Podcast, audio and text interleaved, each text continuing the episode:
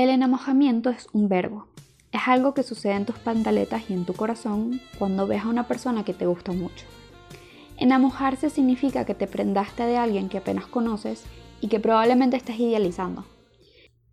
Es la parte previa a entender si la relación va a funcionar o no.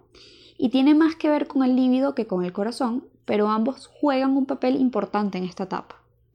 Cuando yo tenía 14 años, me enamojé por primera vez, aunque no lo supe sino hasta mucho después. Me enamojé de hombres mayores que parecían tenerlo todo bajo control, pero que en realidad eran más perdedores que los tiburones de la Guaira en la liga de béisbol. En la época en la que yo tenía 14, estar enamorada de niños 5 años mayores que tú era algo normal, era hasta aceptable. Y si tenías la suerte de que alguno te parara bolas, significaba que quizás ibas a sobrevivir en vez de vivir, y que probablemente quedarías traumatizada de por vida, pero eso ninguna de nosotros lo supo realmente hasta que tuvimos la misma edad que aquellos hombres que nos volvían locas. El ideal de querer a un hombre mayor viene mucho antes de que tú o yo naciéramos, incluso antes de que nuestras abuelas parieran 16 carajitos de una sola sentada e igual pudieran pararse de la cama a hacer el desayuno todos los días.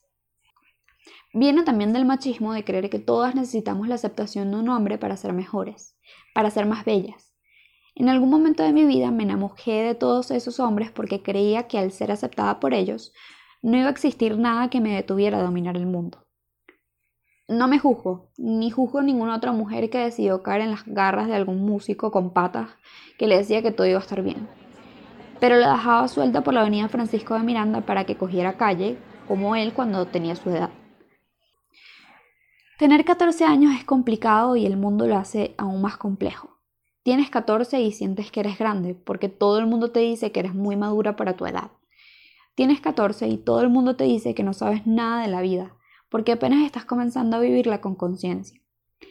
Y no es hasta que tienes 24 bien cumplidos y tienes que enfrentarte a la realidad de que tienes que irte del país, te das cuenta de lo poco que sabes de la vida 10 años después y lo asustada que estás de tener que enfrentarte a todo.